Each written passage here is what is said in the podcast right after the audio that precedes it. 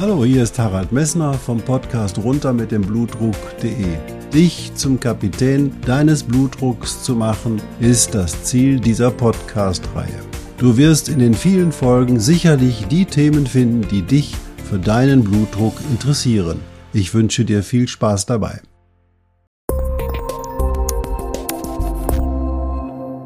Hallo, hier spricht wieder Harald Messner vom Podcast runter mit dem Blutdruck.de. Schön, dass du eingeschaltet hast. Nun siehst du auch mal, wie ich meine Media, meine Podcast-Aufnahmen mache. Ich habe in der letzten Woche eine Folge produziert, die zu der Frage des Covid-Virus und der aktuellen Situation für die Patienten, die unter einem hohen Blutdruck leiden, sich darstellt. Diese Diskussion oder diese Folge hat zu vielen Diskussionen und auch sicherlich zu kontroversen Stellungnahmen geführt und ich möchte deswegen auf diese Folge noch einmal eingehen. Besonders wichtig ist mir, dass ich einen realistischen Blick auf die aktuelle Situation der Coronavirus-Epidemie oder Coronavirus-Pandemie werfen wollte. Ich wollte auf keinen Fall, so wie das bei einigen Patienten oder einigen Hörern wohl angekommen ist, diese Erkrankung verharmlosen.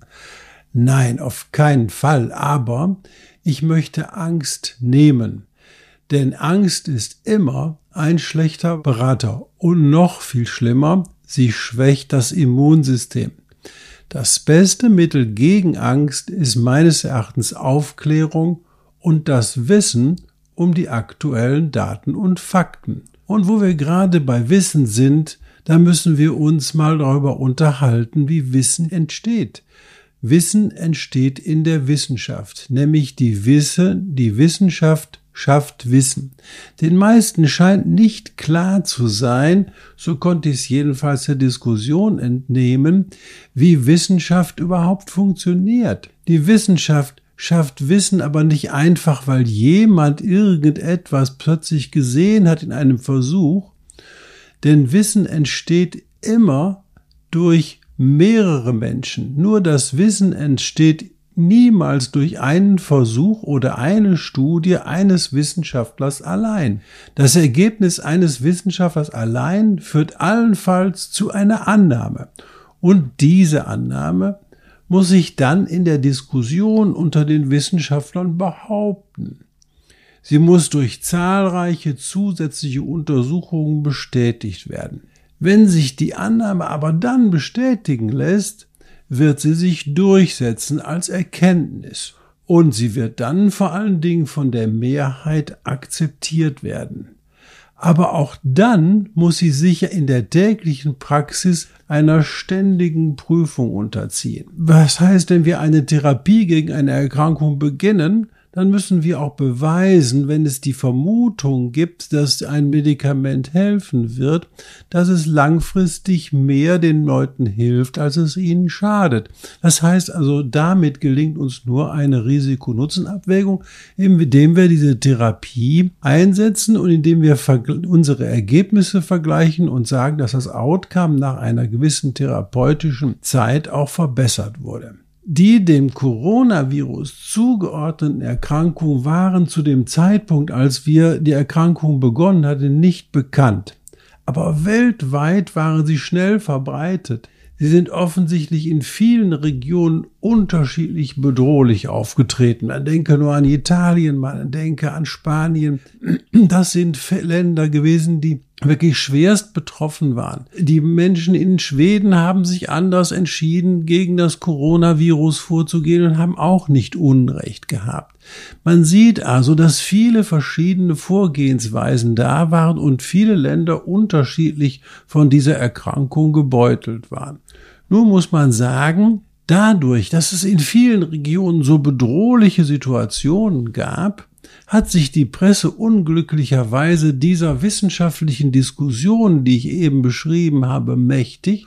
Und sie hat diesen Diskurs, der sonst stillschweigend zwischen den Wissenschaftlern sachlich stattfindet, emotionalisiert. Ja, sie hat sie mit Gefühlen belegt und diese Gefühle führen dazu, dass die meisten Menschen sagen, oh, es ist immer noch bedrohlich und die äh, Wissenschaftler kämpfen miteinander und der eine weiß mehr als der andere. Nein, Wissen nochmal entsteht aus der Diskussion der Wissenschaftler untereinander und die findet sachlich statt und nicht emotionalisiert muss man auch sagen, dass diese Diskussion ja dazu geführt hat, dass zum Beispiel gewisse Therapien nicht mehr angewandt werden in der Covid-Erkrankung.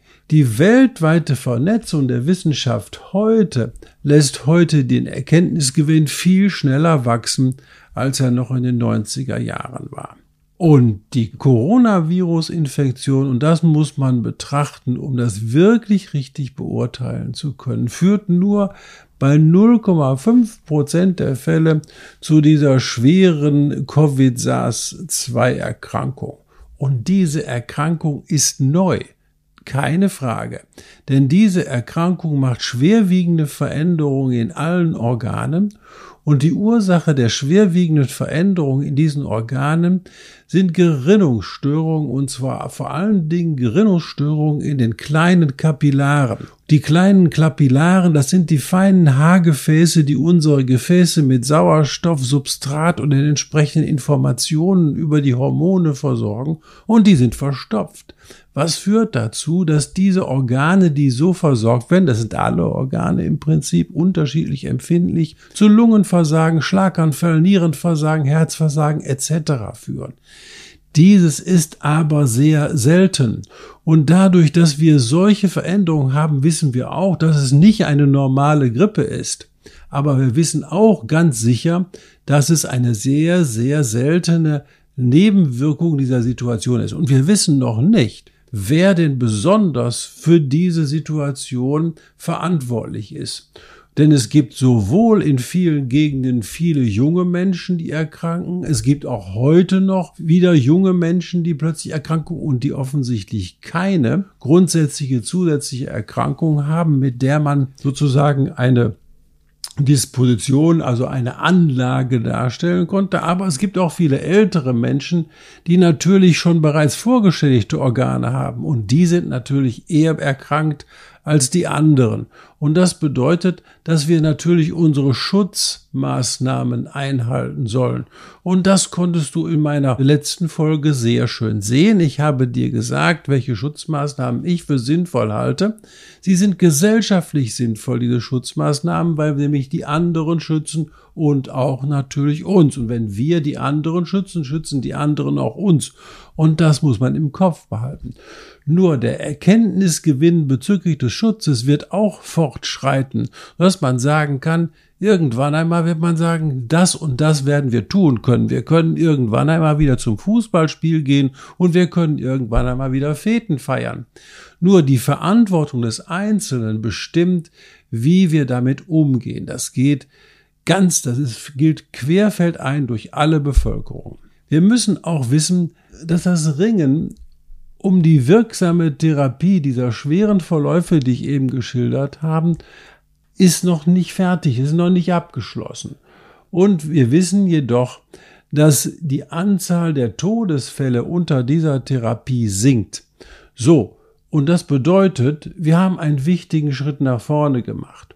Und als nächstes werden wir überlegen, wann wir die Impfstoffe einsetzen können. Und dazu habe ich noch zu wenig Informationen, um euch da oder dir da weiterhelfen zu können. Da müssen wir die Entwicklung abwarten. Man muss nur sehen, dass vor Jahrzehnten die Impfstoffentwicklung sich über mehrere Jahre hingezogen hat und wir jetzt vor der Druck und vor dem Zwang stehen, gegen eine Erkrankung zu impfen, die sozusagen uns ein bisschen die oder also uns deutlich die Freiheit raubt. Das kommt doch immer auf den Aspekt an, was man daraus macht. Und wir werden gegen diese Erkrankung möglicherweise frühzeitig impfen können, aber die Langzeitnebenwirkung einer Impftherapie im Prinzip noch nicht abschätzen. Das wird uns jedoch nicht abhalten, sozusagen versuchen, einen Schutz aufzubauen. Nochmal, ganz wichtig, Angst zu haben ist einer solchen Situation immer ein schlechter Berater, denn Angst schwächt dein Immunsystem und Angst erzeugt negative Gefühle und aus Angst zu handeln ist immer ein großer Fehler. Warum trainiert man Piloten und warum trainiert man Ärzte? darauf, in einer Notfallsituation in Ruhe zu bewahren und nicht in Angst zu verfallen, nämlich damit sachlich, vernünftig richtige Entscheidungen gefällt werden. Und deswegen bin ich dafür, dass wir kontrovers in der Wissenschaft und überall über das diskutieren. Wir müssen uns den kontroversen Diskussionen stellen. Nur damit können wir hergehen, sachlich aufklären. Und jeder weiß etwas. Und wenn wir unser Gewissen, unser Wissen zusammentragen, wird es zu einem großen Wissen. Und das ist das Ziel, was ich in diesem Podcast habe. Die Podcast soll aufklären, Angst nehmen und damit auch deinen Blutdruck senken. Ich hoffe, ich habe dich nicht wieder zu viel Wissenschaft um die Ohren gehauen, sondern ich hoffe, dass du das Prinzip verstanden hast. Und bitte, wenn du was nicht verstanden hast, eine E-Mail und ich erkläre dir das in aller Ruhe. Und die E-Mail-Adresse ist natürlich auf meiner Homepage zu finden, aber auch du kannst mich über Facebook oder Instagram oder Twitter kontaktieren. Ich wünsche dir viel Spaß bei dem Hören der Folge. Heute mal etwas kürzer, aber es war mir wichtig, nochmal zu der letzten Folge Stellung zu nehmen. Vielen Dank fürs Zuhören und einen schönen Tag wünsche ich dir noch.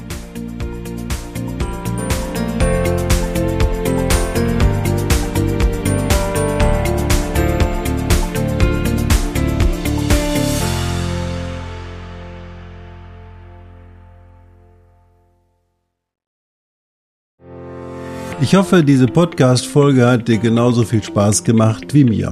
Du findest noch zahlreiche andere Themen unter dieser Podcast-Reihe, die immer in Zusammenarbeit auch mit meinem Sohn Hendrik Messner mit seiner Firma mess.de entstanden ist. Und dafür möchte ich ihm sehr danken. Bis bald.